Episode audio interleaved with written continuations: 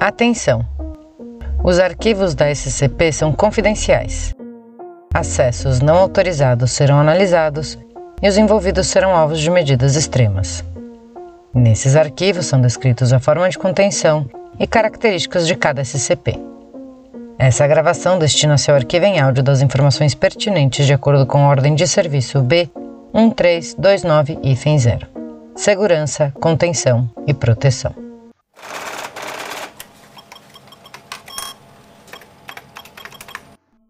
Transcrição do item número SCP-019, o vaso monstro. Classe do objeto, Kitter. Procedimentos especiais de contenção. O SCP-019 deve ser mantido em uma grade larga em uma sala de concreto reforçada, medindo 3 por 3 por 4 e instalada nela um incinerador.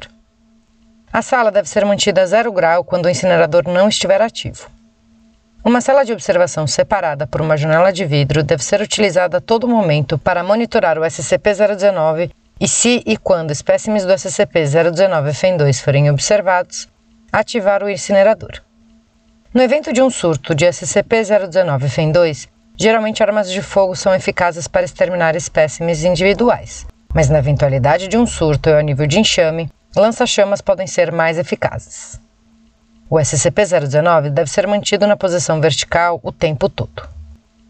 Descrição: O SCP-019 parece ser um vaso de cerâmica muito grande, tendo 1,80m de diâmetro na abertura e 2,40m de altura. O estilo e decoração indicam que esse foi fabricado na Grécia Antiga, porém datação conclusiva é impossível, uma vez que a superfície é totalmente inquebrável por qualquer meio conhecido. Se qualquer método bem-sucedido seja descoberto, o SCP-019 deve ser destruído com prejuízo. Periodicamente, entidades emergem do SCP-019.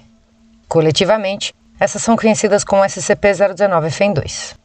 As entidades variam em muitos aspectos, mas tendem a ser pequenas, vagamente humanoides, ainda que algumas tenham características animaloides, e são extremamente hostis. Elas geralmente preferem atacar usando os dentes e garras, ainda que muito delicadas, assim como, surpreendentemente, inflamáveis elas são consideravelmente fortes e apresentam uma ameaça considerável em grande número.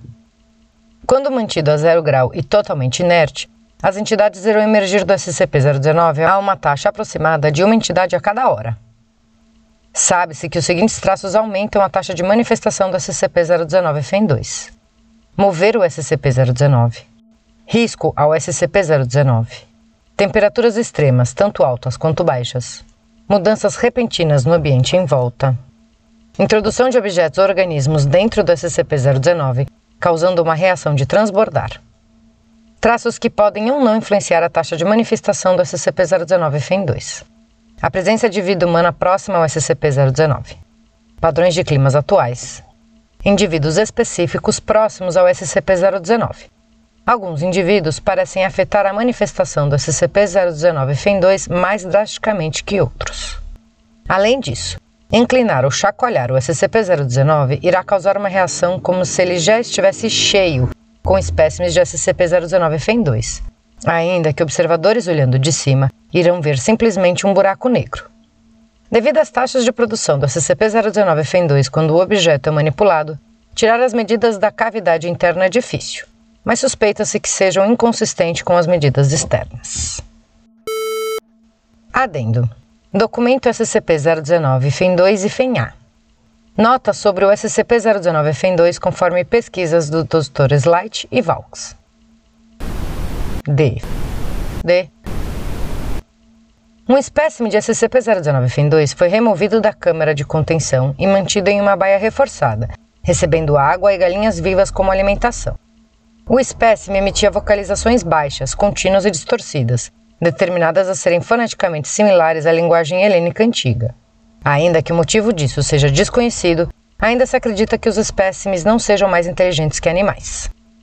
O espécime sobreviveu por menos de 48 horas, e uma dissecação revelou uma anatomia consistente ao nível celular à biologia comum, mas com uma estrutura musculoesquelética extremamente instável. Outras anomalias notáveis incluem um sistema respiratório instável, um trato digestivo quase inexistente e praticamente nenhum outro órgão interno. Todos os outros espécimes capturados seguiram padrões semelhantes de comportamento e falecimento. Nota: Aparentemente, os espécimes de SCP-019-FEN2 não foram criados para viver por longos períodos fora do SCP-019. Dr. Valks. D. D. A unidade de contenção foi levemente danificada após uma exposição prolongada aos espécimes de SCP-019-FEN2, o que passou desapercebido pela equipe de monitoramento por causa de uma transparência parcial. Esse fator não foi observado no SCP-019-FEN2 antes desse evento. Equipes de monitoramento irão continuar a relatar futuras anomalias. D. D. Equipes de monitoramento relataram que alguns espécimes de SCP-019-FEN2 parecem estar significantemente mais resistentes ao incinerador que outros. Há a hipótese que isso ocorreu como um mecanismo de defesa por parte do SCP-019.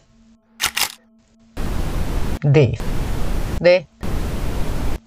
A maior parte dos espécimes de SCP-019-FEN2 são agora totalmente resistentes aos efeitos do incinerador. Substituição do incinerador por um banho de ácido está sendo considerada. A evolução do SCP-019-FEN2 está sendo estudada, e talvez seja a comprovação da ciência do SCP-019. Fim da transmissão.